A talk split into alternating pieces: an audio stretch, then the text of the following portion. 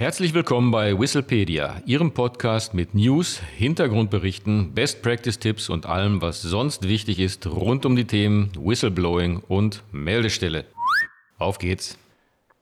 Hallo und herzlich willkommen bei einer weiteren Ausgabe von Whistlepedia. Hier sind wieder Adrian König und Martin Walter. Heute beschäftigen wir uns mit der Frage, ob es gut ist, wenn denn kein Hinweis bei der internen Meldestelle eingeht. Das Hinweisgeberschutzgesetz sieht für Organisationen mit mehr als 50 Beschäftigten die Einrichtung einer internen Meldestelle vor. Deren Hauptaufgabe ist es, Hinweise auf Fehlverhalten im Unternehmen oder der Dienststelle entgegenzunehmen, nachfolgend zu bearbeiten und Gegenmaßnahmen zu initiieren. Dadurch soll Schaden für das Unternehmen verhindert oder zumindest minimiert werden. Aber woran kann es liegen, wenn nach Einrichtung der internen Meldestelle keine Hinweise eingehen? Das kann mehrere Gründe haben. Der Naheliegendste Grund ist sicherlich, äh, es gehen keine Hinweise ein, weil es tatsächlich gar kein Fehlverhalten gibt.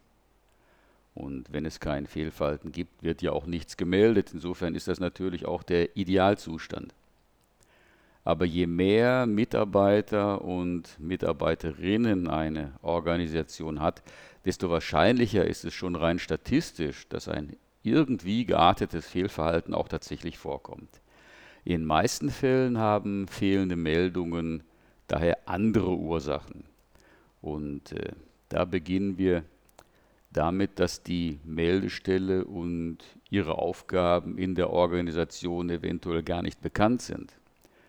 Denn nur wenn die Existenz und die Aufgabe der internen Meldestelle im Unternehmen bekannt ist, können und werden auch Hinweise eingehen.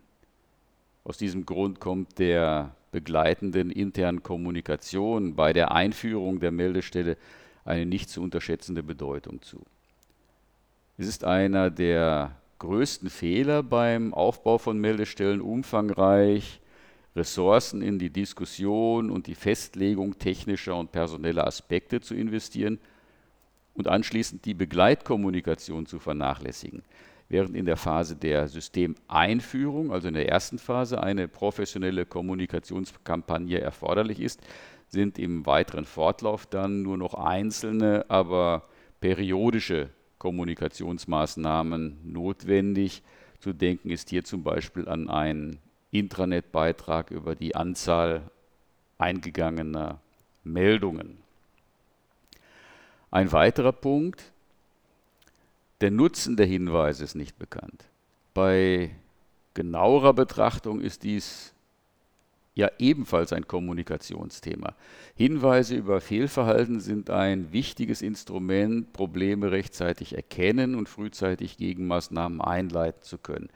Dass Meldungen im Unternehmen oder der Dienststelle positiv konnotiert sind und nicht negativ, etwa im Sinne von anschwärzen, das ist auch eine wichtige Aufgabe der Hinweisgeberkommunikation.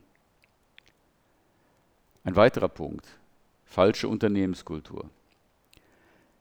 Eng damit verbunden ist die Tatsache, dass es hinweisfördernde Unternehmenskulturen gibt. Diese zeichnen sich insbesondere aus durch Transparenz, Lösungsorientierung und Fehlervermeidung.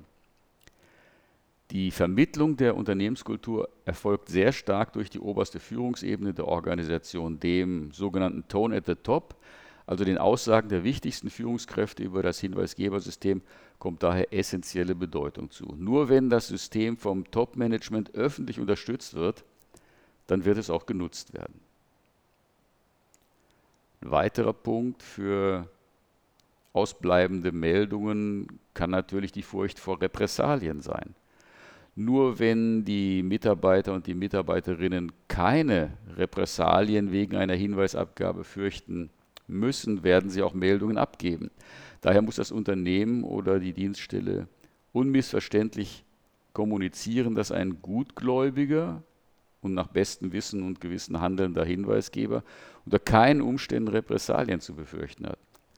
Umgekehrt ist auch klar, sollte ein Hinweisgeber Repressalien erlitten haben und wird dies in der Organisation bekannt, wird es mit großer Wahrscheinlichkeit keine weiteren Hinweise mehr geben. Allein anonyme Hinweise sind dann noch denkbar.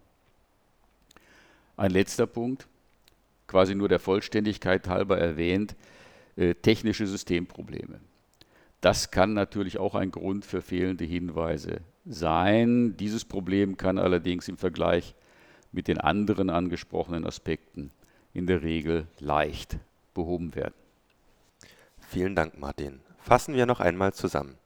Um Meldungen über Fehlverhalten zu erhalten und danach geeignete Gegenmaßnahmen ergreifen zu können, bedarf es einiger Voraussetzungen.